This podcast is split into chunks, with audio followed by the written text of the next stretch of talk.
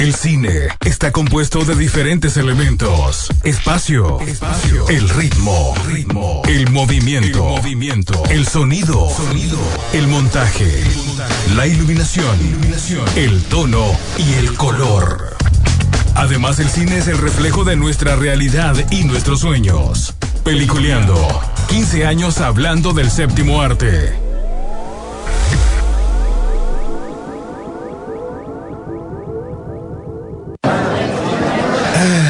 Tengo hambre. oh. Compremos unos nachos.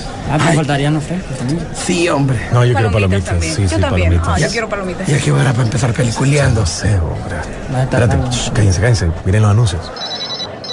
Apaga el celular vos que va a empezar la película. Espérate, hombre, espérate, espérate, espérate, espérate. Sí, ahí viene ya, ya, ahí viene, ahí viene. Déjame mandar un mensajito.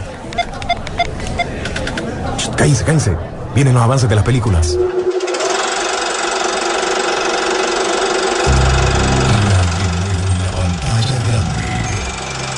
Rock and Pop Interactivo presenta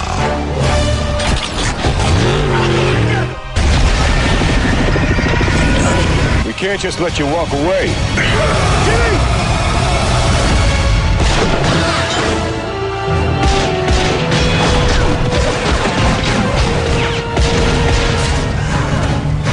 Peliculeando.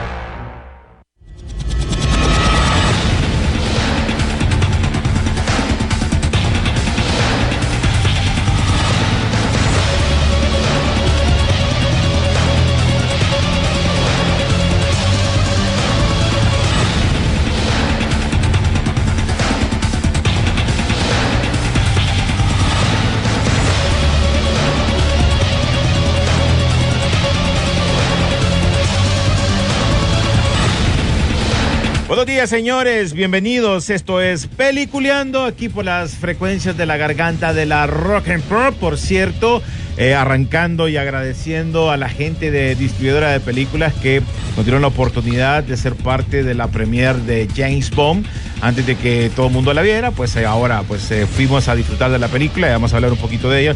Y también, pues, obviamente, ya parte del staff de Peliculeando ya vio Venom. Pero la sorpresa es, ojo, eh, ojo, mucho ojo, que ese simbionte puede salir en cualquier momento porque el, creo que el martes o miércoles hay premier y hay un par de boletitos que vamos a regalar. Eso para que estén pendientes en las redes sociales, pero eso no, eso, eso va a ser hasta, hasta despuesito. Solo quería arrancar con esa buena vibras positivas para disfrutar. Pero bueno, darle la bienvenida a nuestro querido amigo Don William Vega. ¿Cómo está, William? ¿Qué tal? Saludos a todos ustedes desde Miami, Florida. Y pues yo solo puedo decir que Venom sale del closet. Ya cuando miren la película sabrán de lo que estoy hablando. Sí, oh, qué feo, qué feo se escuchó eso. oh. Se oye feo, pero bueno, eso... Ahí cuando vean la película entenderán. Ok, ok, está bien, está bien. Bueno, está con nosotros también Rodolfo Sisu Velázquez. Sisu, Muy buen día y hoy como todos los viernes. es día de ir al cine. Sisu. Así es, y listos y preparados para traerles un menú un tanto variado y de cara a lo que va eh, a lo que se viene para este mes de octubre, que aparentemente pues ha sido un verano que han tratado de estirar Hollywood de una u otra manera para tratar de ver porque ya temporada como tal me cuesta verla, obviamente por los motivos que ya sabemos. Sin embargo, pues todavía se ha podido estirar y bueno, ya tenemos por lo menos eh, la nueva entrega de Bond después de tanto, tanto, tanto tiempo que se tuvo que retrasar. Así que hoy hablaremos bastante también de eso. Ok, vamos a hablar de las dos películas, eh, pero sin, sin spoiler, obviamente, eh, porque ya en, por lo menos el, el programa eh, Mita y Mita, ya miramos una, la, la mitad miramos Bond y la otra mitad miramos ya Venom, entonces vamos a tener la oportunidad. Pues vamos a arrancar con la de James Bond, una película que se retrasó mucho, Sisu y William, por lo de la pandemia. La gente estaba esperando qué pasaba, sin tiempo para morir. Ya está en las salas de cine, ya arranca para Latinoamérica, para Estados Unidos creo que es la siguiente semana. Y es una película donde creo yo que pudo haber tenido un buen final o no. Creo que va a depender de la gente que vaya al cine y que vaya a disfrutarla porque sí va a tener muchos cambios de lo que tal vez hemos visto en algún momento. Y ahí nosotros hicimos una pequeña introducción la vez pasada en el Instagram de Peliculeando. Sisu. Así es, bueno, incluso para la gente que no ha tenido la oportunidad de ver ese, esa pequeña primera impresión que tuvimos, ¿verdad? Eso abarca un poco lo que nuestra percepción inicial de la película, obviamente con la emoción del momento de haber salido de la sala de cine.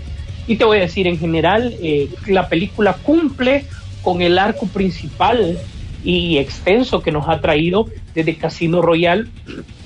Yo creo que haciendo una analítica de todos los... Uh, de todas las películas, eh, es la primera vez que realmente durante de toda la, la, experiencia Bond que hemos tenido a través de tantos años, se nos da un, un, un, completo arco sobre una historia que conoce más personalmente lo que es James Bond, más allá de ciertos destellos de su vida personal en películas anteriores con otros actores que incluso hablaban de una boda, etcétera, etcétera.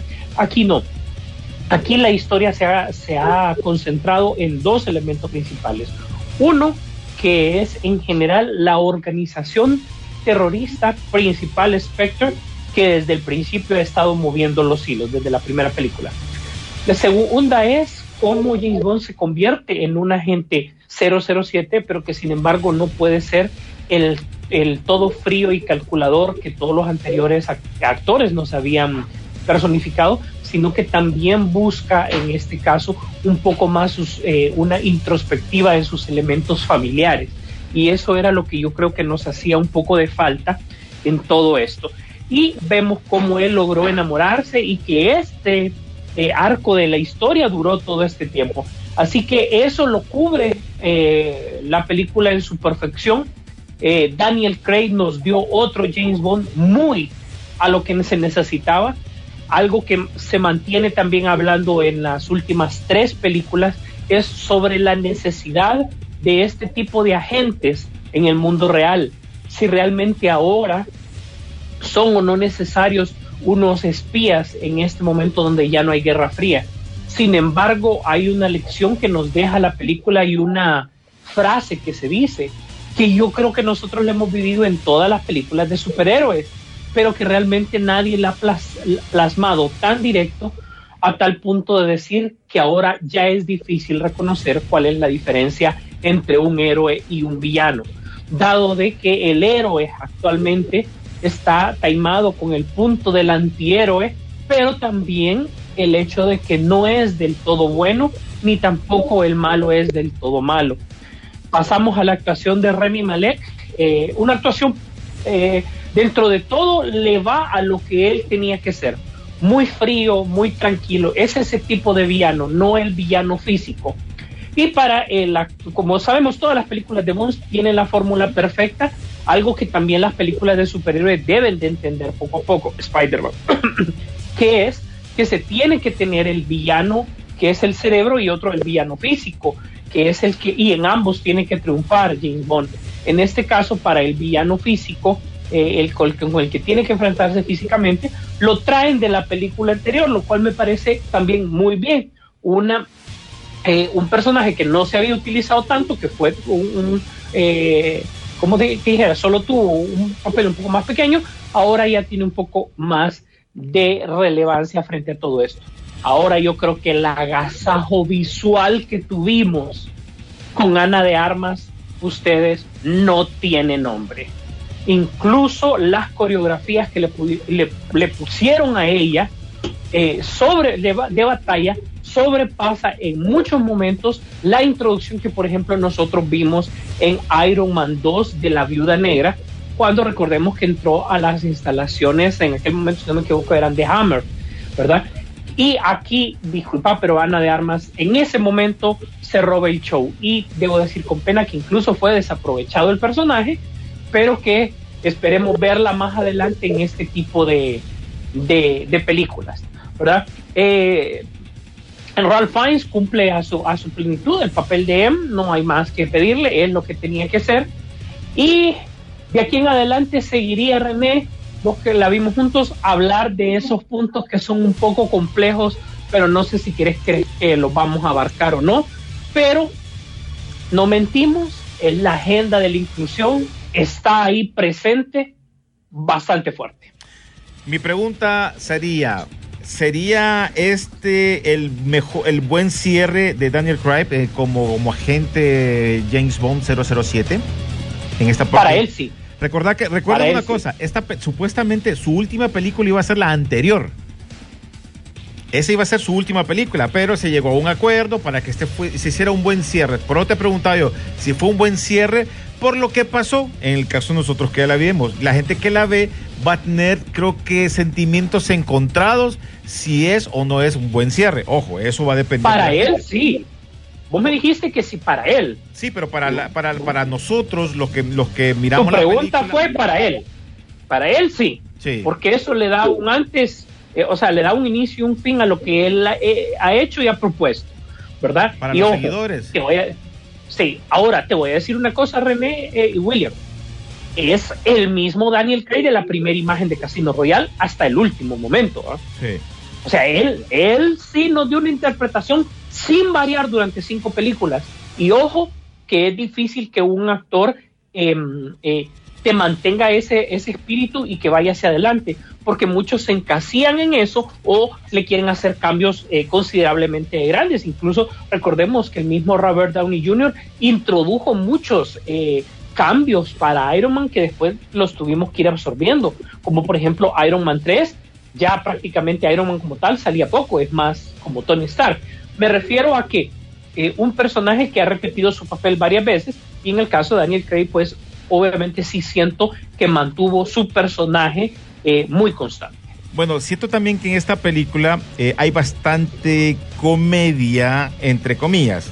En algunas era, en algunas creo que, un- en algunas creo yo, inglés. sí, en algunas creo yo que sí, en otras creo que no era necesario, pero creo que va amarrando. Otra cosa que se notó bastante, no sé, no sé vos eh, eh, si superó, siento yo que ya este era un James Bond completo, ya que no tenía que estar experimentando si había un gimmick de algún de sus... ah, Ya entró con, con cosas de que si su reloj se convertía en eh, tipo el inspector Gaillard, ya lo hacía, ya estaba consciente de lo que hacía, o sea, ya era alguien completo, no estaba como que, y esto podría funcionar, o sea, ya iba con su mente que sabía que, que su carro iba a volar, que su carro iba a nadar, no sé, me estoy inventando varias, varias cosas, porque tienen que ver para ver lo que, con las funciones. Entonces ya lo, ya, ya lo miras un, un, un, un Bond más de lo que, de, de, de lo que quería ver. Recuerda que son 15 años de, de Daniel Craig eh, personificando a un James Bond.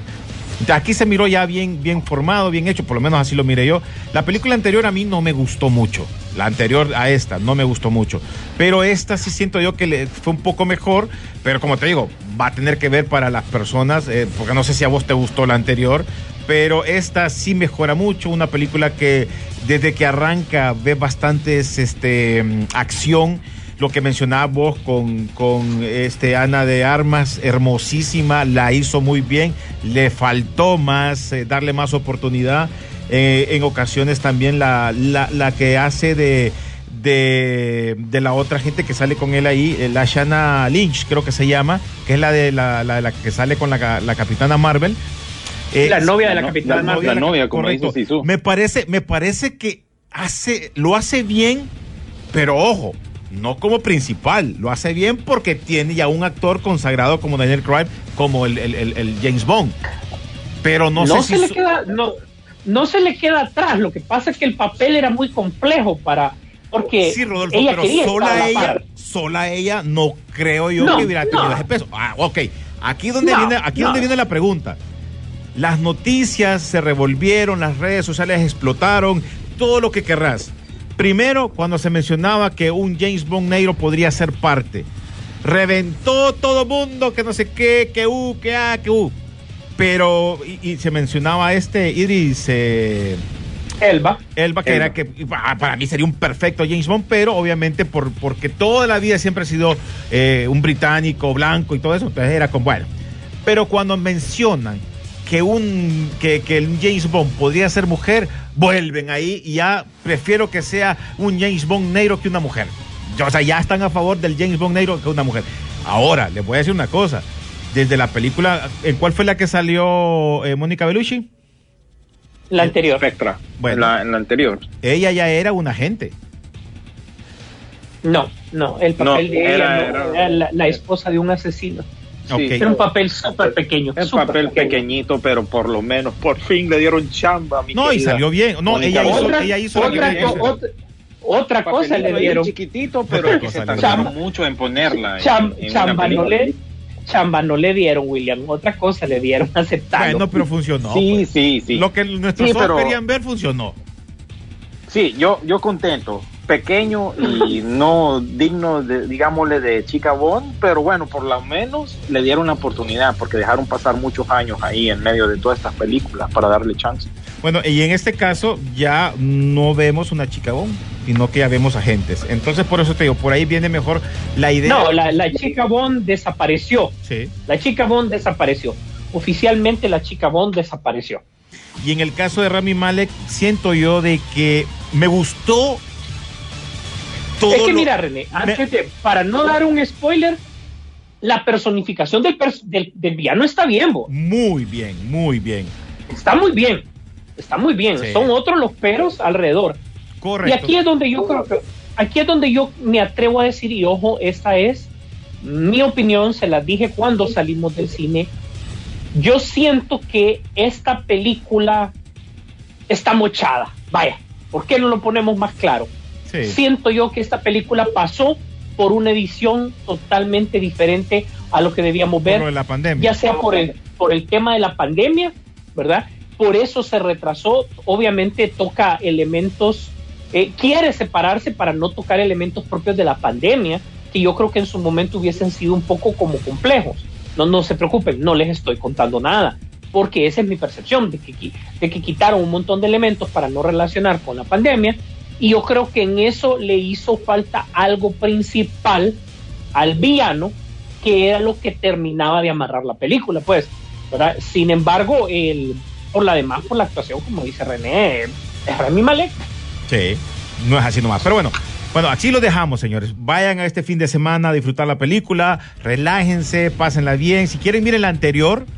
Miren la anterior, porque obviamente es, el, es el complemento. No, sí, pero para que vayan más, más tranquilo, para que vean más o menos ese cierre con lo que viene. Ojo, cuando regresemos, ya espero que William ya haya preparado, sin spoiler, algo, un resumen, porque él fue el que tuvo la oportunidad de ver ya Venom 2. Así que vamos a música, ya regresamos, señores. Mande, Sisu. Venom, Venom, Venom, Venom, Venom. Ya regresamos, esto es Peliculeando.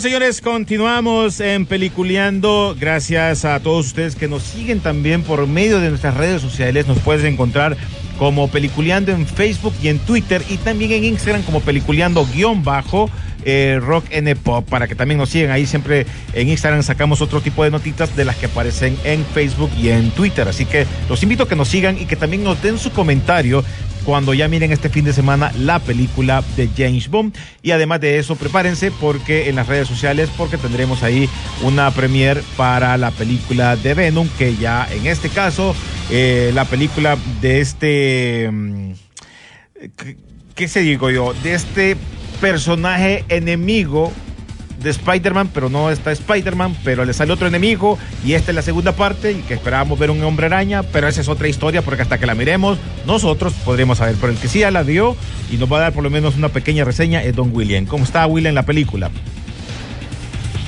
Mira, si te gustó la, prim- la primera película, te va a encantar esta segunda película. Si no te gustó, pues eso ya queda en tu propia opinión. A ver, darle chance a la película. Tienen que ir con la mente abierta y irla a ver. Siento yo que esta pe- película de, de, bueno, de la casa de Sony de Marvel, pues intenta más o menos eh, amarrar ciertas cosas y dando pues apertura a otras. No, no voy a decir ningún spoiler, pero queda claro como si ustedes han visto la propaganda que le están dando a esta película, queda claro que lo más importante es esa escena post crédito. Por eso es que han estado diciendo nada de spoiler. Y bueno, incluso el mismo director, creo yo que hoy salió en las redes sociales de la película, Andy Serkis, que ya lo conocen, es un actor que ha salido en varias películas. Es Gollum, Gollum. Gollum y otros personajes también Uli- Ulises- que han personificado. Ulises Eh, Snoke, también en el pues, mundo del, del MCU. Ujú, Snoke, el Snoke En y, Star Wars y- y eh, Planeta King de los Kong. Simios también. King Kong y César, sí. Sí, así que eh, realmente que no sentís eh, su propio estilo en esta película. Por un breve lapso sí lo sentís, como que se atreve a, a darle su propio estilo, pero realmente que regresa a esa dinámica que vimos en la primera película. A la fórmula segura. Sí, le- eh, algo bien noventera, digámosle. Eh, lo que sí les cuento es que vayan mentalizados de que esta película eh, solo dura una hora y media, porque va directo al grano. Dura una hora y media, pero eh, creo yo que, que los va a entretener durante ese tiempo, porque yo miré otra película durante la semana en Amazon Prime que duraba em, una hora con 22 minutos y se me hizo súper larga. El que tiene oídos de Braveheart de Lobo me entenderán. Y bueno, ahí queda a descripción de cada uno que la vaya a disfrutar al cine, pero sí tengan eso en mente y por supuesto, quédense hasta el, a los, los créditos. Siempre tienen esa como esos créditos que son como animados, ¿verdad? Al estilo Marvel, ¿verdad? ¿Cuántos hay? que ¿Dos o tienen ahí como solo es uno, solo es uno, pero ustedes saben que las películas estas de superhéroes usualmente contienen una escena post crédito donde miras le- las letras bien bonito, ¿verdad? Imágenes y después pum, corta de un solo, hay una escena y pum, de nuevo siguen los eh, trailer, eh, lo- lo- los demás créditos. Yo me quedé hasta el mero mero final y no había más, así que bueno, ahí les queda, están servidos, espero que les guste, eh, a ver si pega también, hay mucha competencia ya en este mes de octubre porque ya, ya compite con No Time to Die y vamos a ver, eh, aquí por lo menos en Estados Unidos hay que ver si baja eh, la cantidad de taquilla o si sube, se mantiene, ya es muy difícil, ya hay más competencia, ya no Viene Halloween también. Halloween también viene Duna, eh, está muy competitivo este mes de octubre. Es más, yo no sé por qué Sony más bien la, la tuvo que haber puesto en septiembre para más o menos quitarle un poco al, al momentum de, de Shang-Chi. Yo creo que bien pudo haberlo hecho porque septiembre la verdad que fue un mes bien light en cuanto a nuevas producciones en el cine. Así que eso era para aprovecharlo. Ahora más bien va a tener que tener bastante competencia. Pero bueno, ahí está. Carnage fue liberado y Venom salió del closet. ¿Cuánto se espera en esta película aproximadamente como estreno? ¿Cómo? Perdón. ¿Cuá- repetí. ¿Cuánto, ¿Cuánto se podría esperar eh, eh, esta película en ahorita en estreno? En este caso ahorita, obviamente en Estados Unidos los números los van a decir este fin de semana de lo que se espera la recaudación para Venom, ¿no? Eh, pero también para la de James Bond. ¿Cuánto s- cree vos que es la cantidad que vos digas? Ah, ok, esta cantidad 50, eh, 60, 70, no sé, que es la, la que tendría que sacar este fin de semana Venom. Para, obviamente, después... El que- pro- Sí, el promedio realmente se ha manejado entre 30 a 40 millones, ¿verdad? Considerarlo en tiempos pandémicos un, un éxito, pero como te digo, pueda que ese momento se le caiga de un solo por el estreno de No Time to Die, que básicamente va a tomar el primer lugar, eso lo puedes asegurar. Tomaría el primer lugar en Estados Unidos la, la- la siguiente semana. Entonces este- este- esperemos que... Ajá. Es- Este fin de semana eh, te- tendrían que aprovechar, eh, llegar a esos 30 mínimo. Si subo, ¿qué crees? Eh, ¿Cuál es la, la en el caso de, de Venom, que es la Sí, que sí, se estrena en Estados sí Unidos? ¿cuál- a los 30. Sí, sí llega, sí llega. Tiene, tiene, tiene la zona segura para poder llegar. Tiene, tiene la película, tiene el personaje, tiene al actor, tiene el estudio. O sea, para su cuota mínima tendría que irle muy mal, pero, pero yo creo que sí lo cumple. Me atrevería a decir que sí lo cumple. Ahora, ¿cuál es la fecha de James Bond para Estados Unidos? No te puedo creer que sea la otra semana. Se Eh, están es matando semana. solitas. Sí, pues. por eso, por eso Eh, tengo la pregunta. sí, exacto. se cancelan, así como nosotros mismos con estas reseñas, ¿no? Uno está viendo algo, el otro está viendo otra cosa y la proyección, te digo que más bien lo que están diciendo lo- lo- la gente que se especializa en esto, más bien dice que sería 60 millones que podría lograr Venom en este primer fin de semana.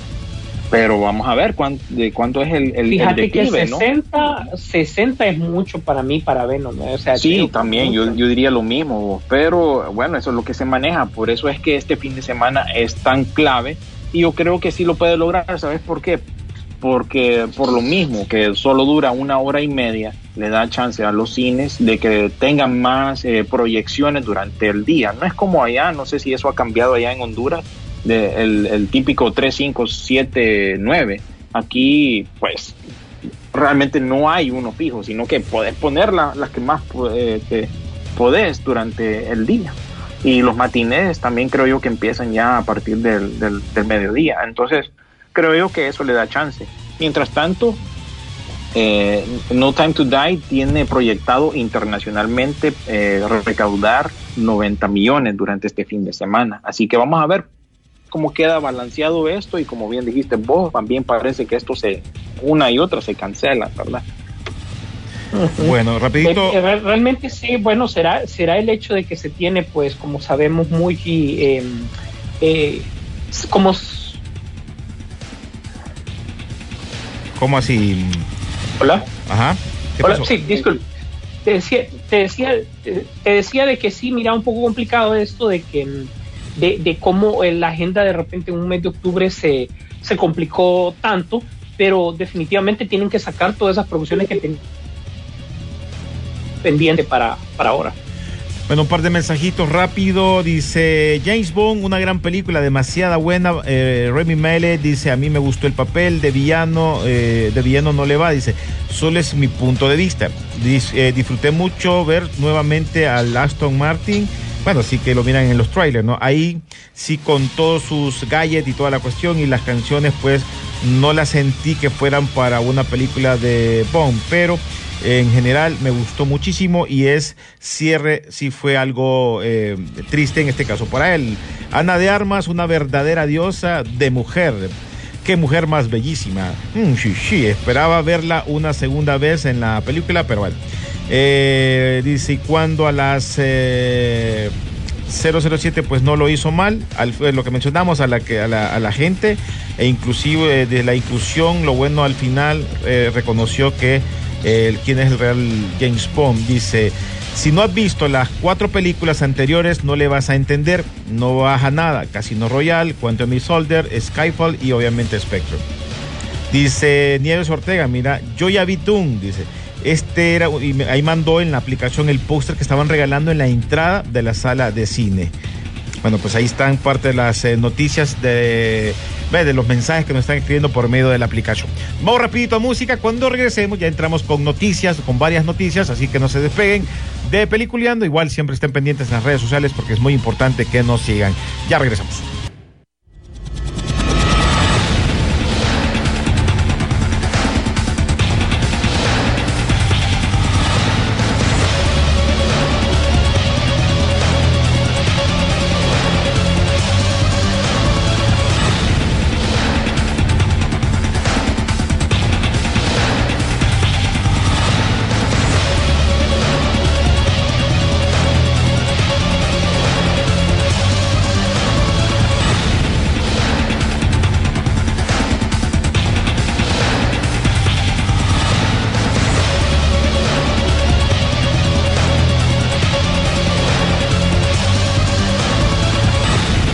Continuamos, señores, en eh, Peliculeando. Ya saben, los invito para que también, si se les pasó el programa, gracias a Carlitos Lanza, también tenemos el podcast para que ustedes lo puedan revisar y chequear más adelante y agarrar si quieren los programas anteriores. También lo pueden encontrar en Spotify o por medio de las eh, diferentes redes sociales para que estén informados de lo que pasó esta semana en el séptimo arte. Sí, su.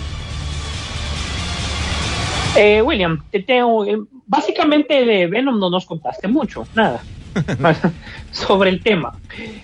Pero sí quiero hacerte un par de preguntas. Uno, ya sabemos que la película anterior de Venom se calificó por ser la película con la fórmula segura de superhéroe siendo un antihéroe. Esa fue la gran novedad. estamos frente a lo mismo en cuestión de esa fórmula, no de la historia, pues, claro está, pero sí de la misma fórmula. Eh, pienso que sí.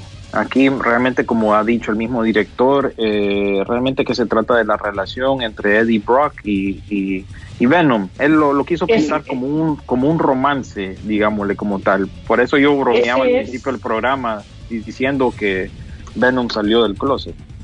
Ese es el, el comic relief de la película, entiendo, la sinergia entre ambos. ¿Verdad? O sea, Entre- no hay otro personaje que, que aporte a la parte cómica, por decirlo así, sino que realmente es ellos dos. Son ellos dos. Es como un, buddy movie, digamos, entre ellos dos. Ok, em, las escenas de pelea inminentes, es- eh, eh, escenas de pelea eh, siempre en la noche. Sí, señor. Eh, lo Ah. malo de las películas de superhéroes siempre, últimamente, ha sido ese tercer acto. Así que prepárense también para el festival de CGI.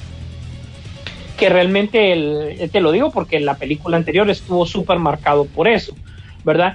Ah, finalmente, no quiero entrar al área de spoilers, pues, pero es inminente estar preguntando cosas que si, pues, si no, para el público no, es- no, no se puede contestar, no se puede contestar. En primer lugar, este eh, eh, pseudo universo, vaya, pintaría como para que una película de Craven sí se diera, por ejemplo. Estoy diciendo eso porque esa es la que está anunciada en teoría para eso, pues. O Fíjate. nos están dejando ganas siempre de ver ya, eh, en este caso el que sigue es Morbius, ¿no? Ay, fíjate que es bien difícil contestar esa pregunta porque lo que pasa, eh, eh, que se- lo que pasa, que se puede spoilear, eh, realmente no sé si cabe dentro de esos planes ya. Ah, ok. También So- Sony eh, está haciendo algo que todavía no me cuadra y es más, les cuento que no sé en qué, dónde queda realmente parada la película de Morbius, que recuerden que iba a salir antes que esta de. Venom. Entonces ahora eh, tendríamos que hablar tras micrófono realmente para contarte qué es lo que está pasando, pero no sé, tienen que ver la película, tienen que ver la película y les cuento que ah, eh, en esta película, eh, en la sección de trailers, pusieron la de, la de Spider-Man, la de Far From Home. Así que Sony realmente es el que está a cargo del universo de, de- de- de Spider-Man. Bueno, y, y la última película, o la última pregunta de la película es si realmente de una u otra manera la esencia de, eh, incluso en los dibujos al final o, o durante la misma película, la esencia de Tom McFarlane ya está borrada totalmente, como era el plan en algún momento de Marvel, o, o si se siente todavía pues su autoría ahí de por medio. Mm, no sé, para mí yo creo que estas películas realmente no, no han acoplado ese estilo de los cómics. Así que pueda que sí, pueda que no. Solo te puedo agregar ahí que sí es mencionado en los créditos Todd McFarlane y por supuesto los creadores de, de Carnage, que a propósito hubo un rollo ahí legal con Marvel, pero vamos a ver si entramos a ese tema.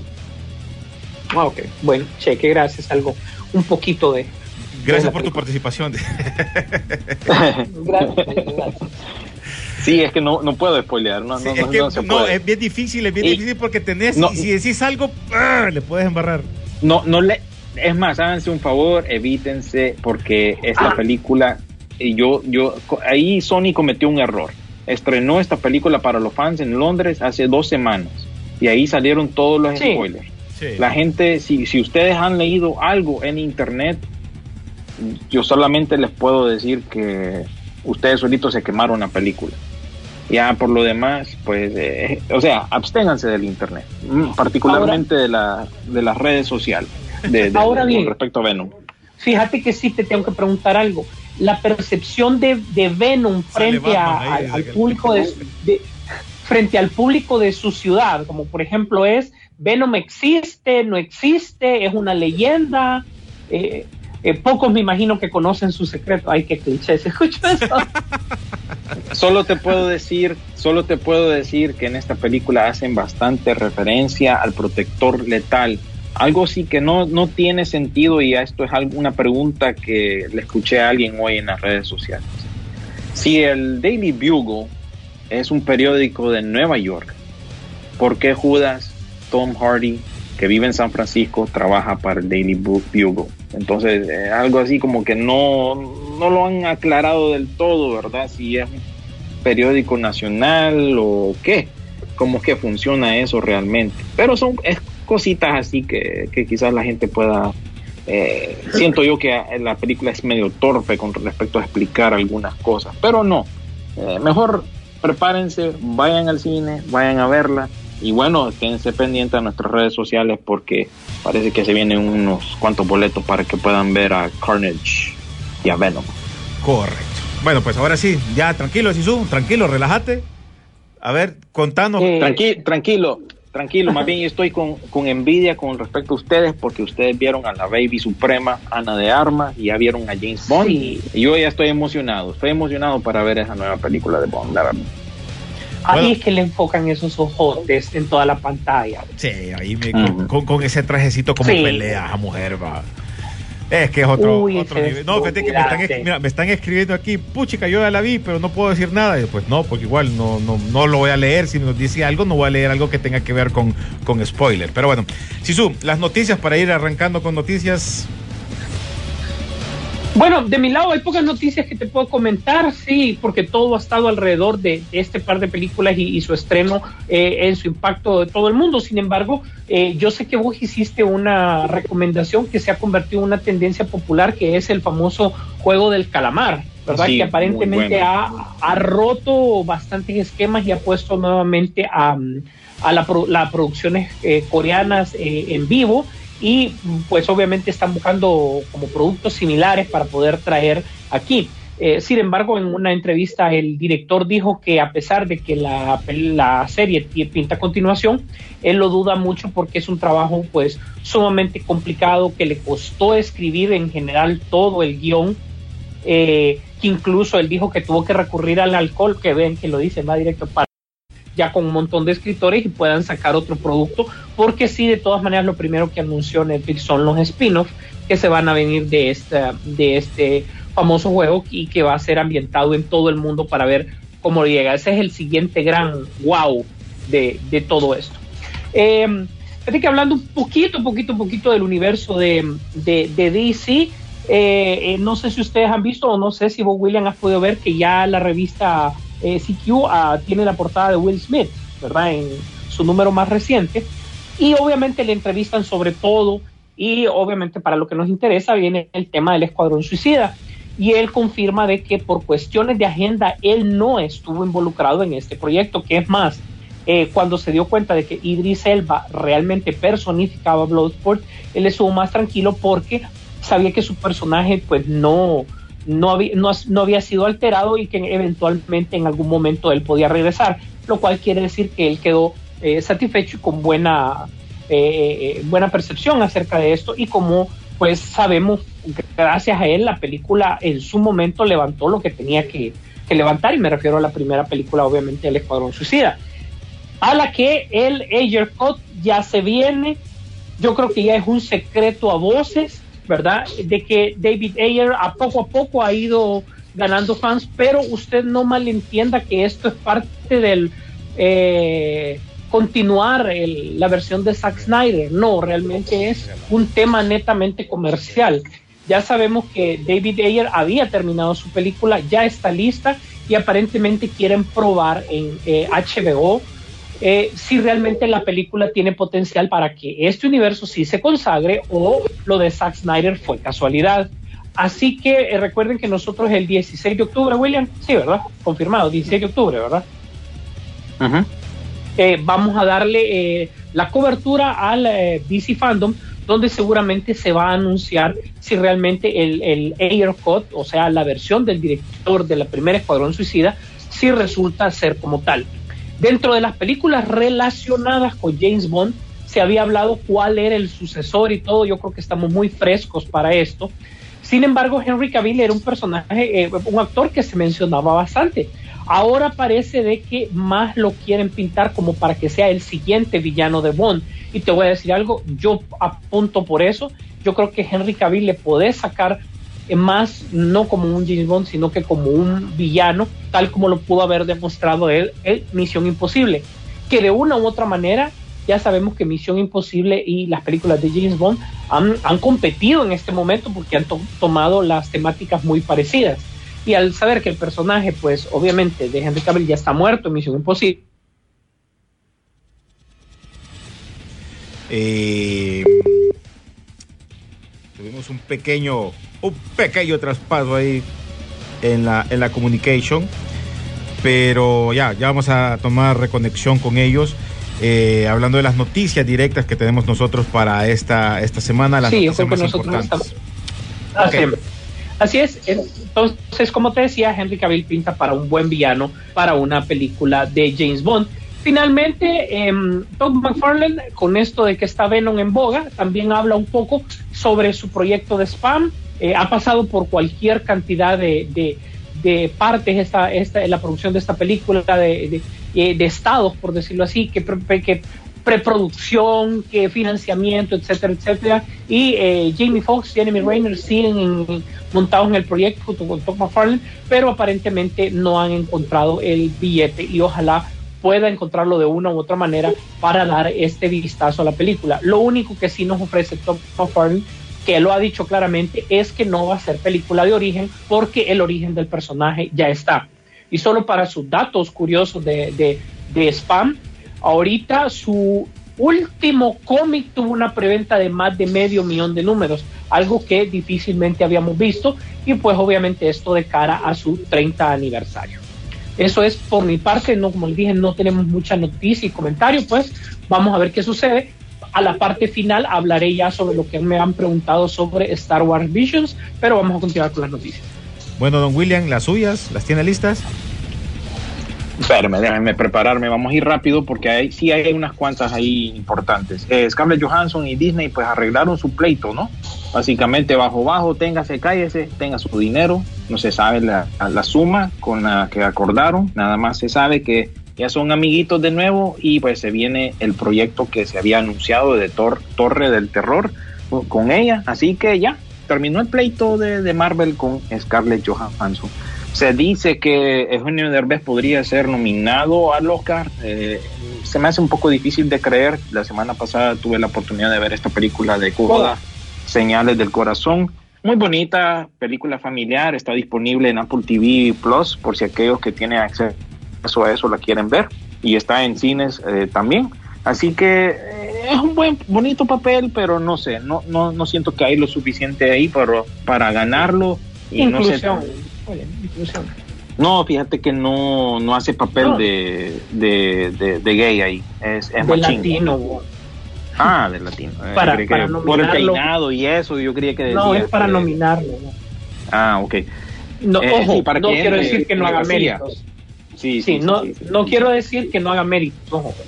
Pues, o sea, hace un buen papel, pero para un- una nominación no sé si le ajusta. Bueno, eh, también hubo la primera imagen de Last of Us, que es la serie de HBO que se viene muy pronto, ya salió la primera imagen. También pues eh, presentó el primer póster hablando de Star Wars, del libro de Boba Fett, que también ya se, se viene muy pronto. Eh, Diego Luna dijo que acaba de terminar de rodar lo que es la serie de Andor, se viene el spin-off de la serie de Amazon Prime de The Boys. Brad Pitt y George Clooney unen fuerzas con el director de las películas recientes de Spider-Man del MCU, John Watts, van a hacer una película y es de donde los dos hacen el papel de fixers. Fixer es alguien que limpia básicamente los, los ases- asesinatos o las cosas que cometen los mafiosos, que arregla todo, pues les toca eh, hacer el mismo trabajo y esta película pues llegaría a, a Apple TV Plus. Se viene un documental del, de It, la película It de los 90, ¿verdad? Sí. Eh, Gladiador 2 también se está rodando. Se agregaron unos cuantos, eh, eh, unos cuantos más al elenco de Willy Wonka que más o menos eh, entra en conflicto con este negocio que hizo hace poco Netflix, que ya pues tiene derecho a todo lo que es del escritor Roald Dahl.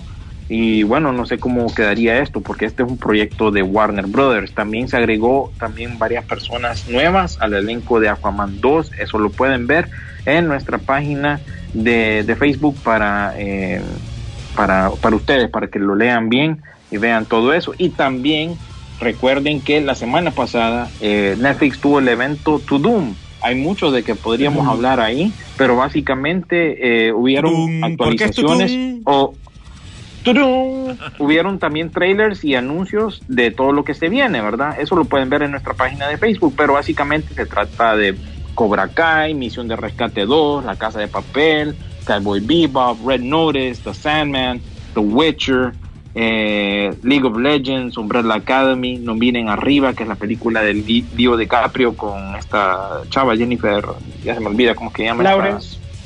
Jennifer Lawrence, otra pan sin sal y por supuesto el famoso trailer de eh, Stranger Things 4. Ah, yo más- pensé más que el, bien el de Luis me ibas a decir.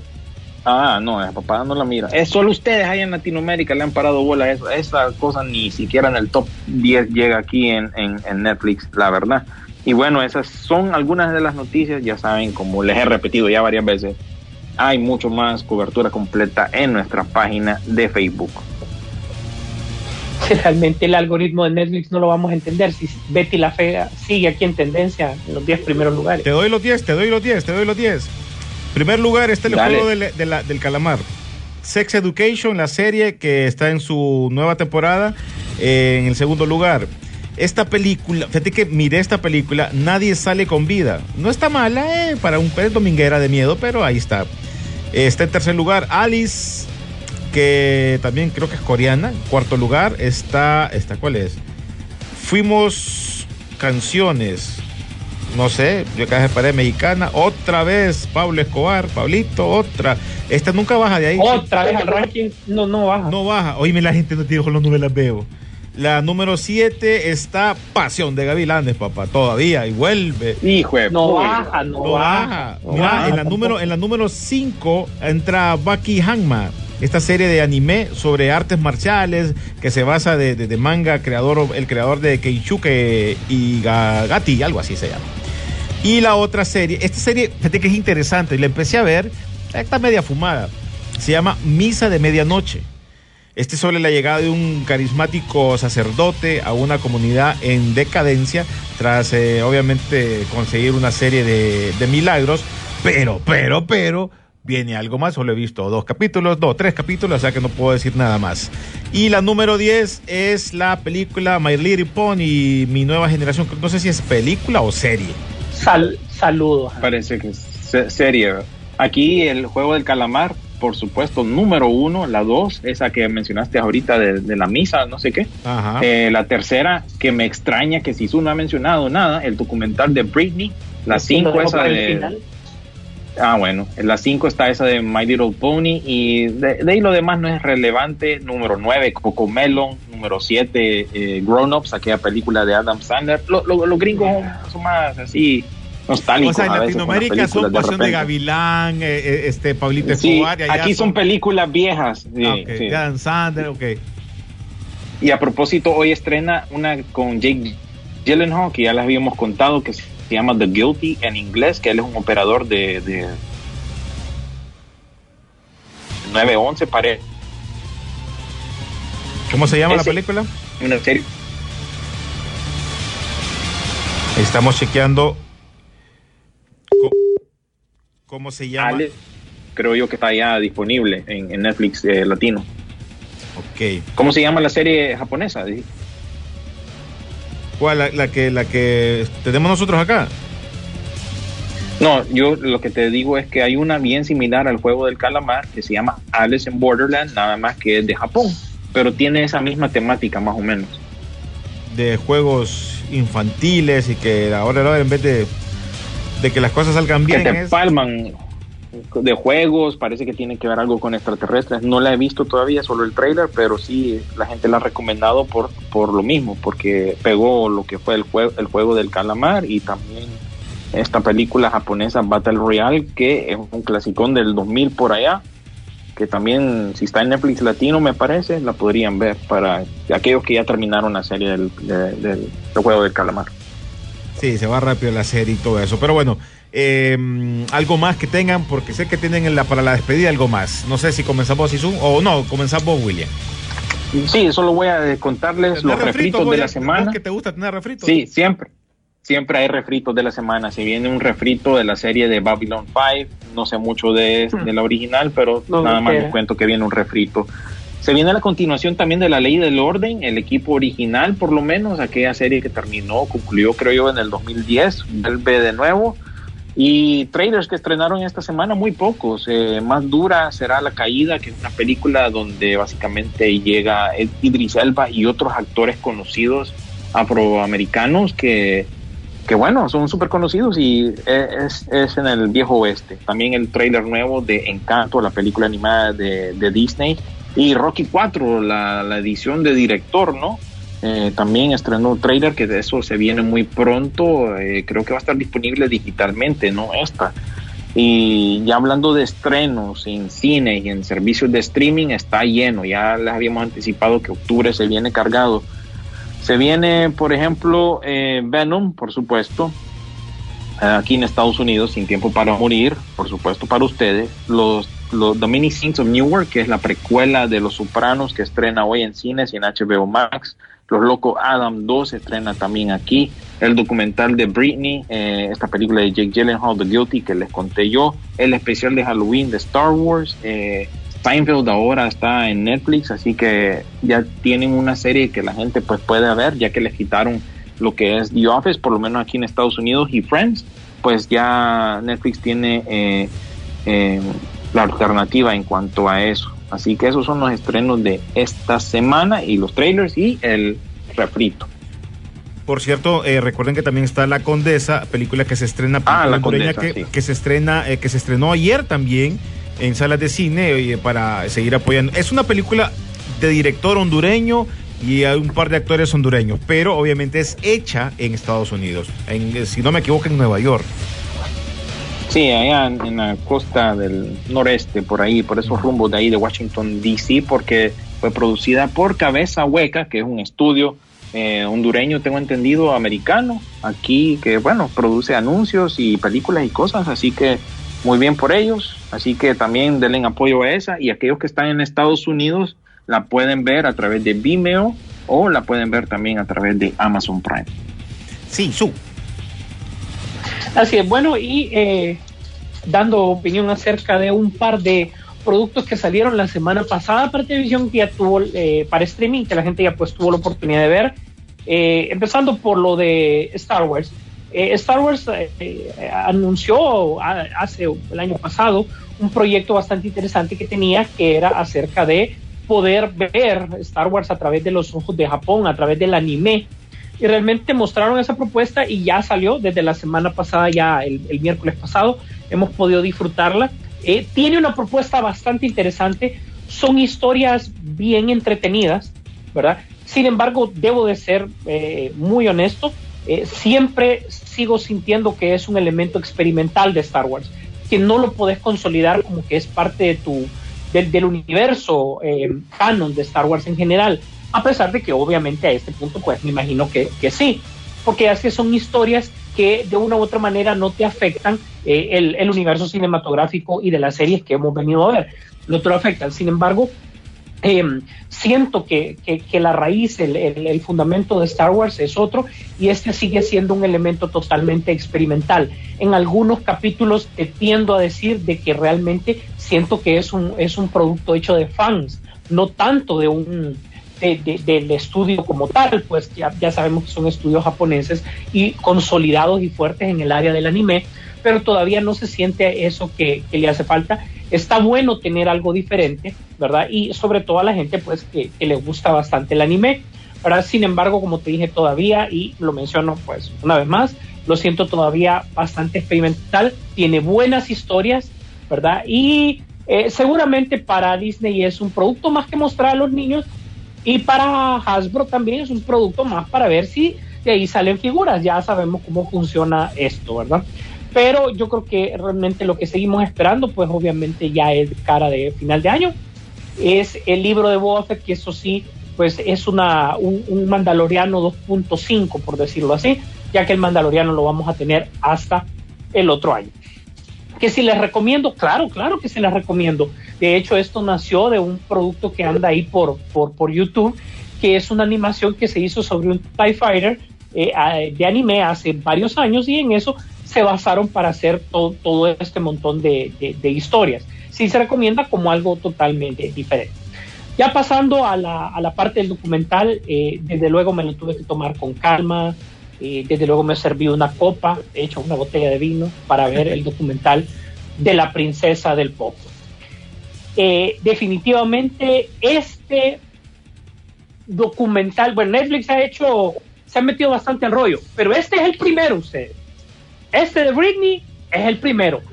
Esperen más, porque aquí te muestra no tanto el ascenso, sino que el intermedio de cómo estaba la caída de Britney y por qué a ella pusieron al papá para que la cuidara siendo una mayor de edad.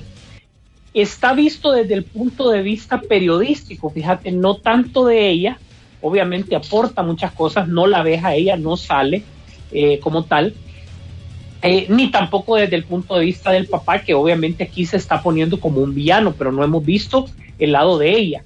Eh, está, está entrevistado, se ha entrevistado a los mejores amigos de ella del momento. El hecho del matrimonio lo tocan muy por encima, no se quieren meter a rollo, sino que básicamente este lío legal, cómo empezó, cómo desarrolló y aparentemente cómo quiere terminar, ¿verdad? Y eh, realmente sentís pena en algún momento porque alguien que te produjo tanto que fue el centro de, todas las cámaras en algún momento, no podía comprarse nada de lo que ella quería, no podía hacer nada con su dinero. Y la pregunta que te queda, bueno, ¿quién tenía la razón? Visto desde este punto de vista periodístico y desde el punto de vista de las libertades civiles de la persona, yo creo que ella tenía todo el derecho a hacer lo que quisiera. Sin embargo, es posible que si no le ponían un alto, ella estuviese muerta. Así que se lo recomiendo porque sí te hace pensar bastante en, en- en este, en este periodo de la vida de ella. Y ojo, porque, como te dije, viene más, todavía viene el punto de vista del papá, todavía vienen eh, otros elementos que se han quedado ahí un poquito en el aire para poder verlo. Pero sí es una Pero- serie totalmente recomendada. Pero De- verdad que ya se resolvió esto. Si su ya la corte decidió a favor de ella, me parece, durante la semana. Eh, se Eh, se sí. tomó la decisión. Pero hay un proceso. Ahí te dicen que, que sí es a favor de ella, pero hay un proceso. No es como que de la noche a la mañana ya ella Ah, sí. Tienen eh, porque recordar que los bienes estaban, tienen que rendir cuenta de esos bienes, de cómo fue la administración, etcétera, etcétera. Pues entonces sí está a favor de ella, pero todavía falta lo que arroje la investigación de, de, de si realmente hubo una malversación o no de esto, ¿verdad? Y lo que te sí te puedo decir, que realmente como en todas las historias de este tipo, quienes hicieron dinero fueron todos los intermediarios, todos los abogados, toda esta gente fue la que realmente hizo dinero a costa de, del artista y en este caso a costa de, Britney. Porque la pregunta más importante es, Britney es cierto, ha pasado eh, no como antes, activa, pero durante todo este tiempo sacó dos, eh, dos, eh, dos producciones. Es una Circus, no me acuerdo el, el otro nombre, Blackout, y realmente durante este tiempo que sacó dos álbumes que se le vendieron muy bien, que le generaron giras y todo, ella todavía está abajo de la tutela y cuando vos estás bajo una tutela es que vos no podés ni siquiera trabajar o valerte por sí mismo y ahí es donde se desenmarañan un montón de cosas. Bueno, ahí está para que si les gusta parte de la esta la la reina o la princesa del pop, ahí en los noventas que marcó una diferencia, un antes y un después, como ya no como boys band que estaban de moda, sino que como una chavita que empezó a hacer su música y de ahí vienen otras que también va- empiezan a participar, ¿no? En ese momento de los 90, como Cristina Aguilera y muchas otras más, pero creo que cada quien tiene su momento y creo que este es el momento para conocer un poquito más de la historia de eh, Britney Spears, ahí la pueden chequear ya, creo que ya está en Netflix, así que para verla. Sí. Don eh, William Vega, muchas gracias. No, gracias a ustedes como siempre y les recuerdo Facebook, ahí es donde tenemos las noticias, eh, transmisiones en vivo de vez en cuando, cuando nos da chance y anuncios y otras cosas así de ese estilo. Instagram es donde nos pueden seguir para ver artefactos de cine, arte exclusivo. Eh, por supuesto, nuestras reseñas breves ya están ahí, las de Venom y las de eh, la película de James Bond. Así que cada en las redes sociales pues ofrece algo diferente para que ustedes nos sigan ahí y pues eh, siempre pues mantengamos el diálogo de, de las películas. Nos vemos. Sí, su. Eh, señoras, señores, señoritos, gracias por estar pendiente de este programa. Les agradecemos el favor amable de su atención. Inmediatamente les solicitamos, por favor, por favor, que nos compartan a través de sus redes sociales y que también puedan eh, tuitearnos cuando tengan alguna noticia de interés para darle el seguimiento y la cobertura adecuada. Espere, ya pronto nos va a poner don Carlitos, eh, lanza el podcast en Facebook y después durante el fin de semana ya va a estar disponible a través de las plataformas de eh, eh, Spotify y eh, todos los podcasts eh, que, que usted pueda o no escuchar. Así que gracias a todos, gracias por estar pendientes. Nos vemos en el cine. La pantalla grande espera por ti. Rock and Pop Interactivo presentó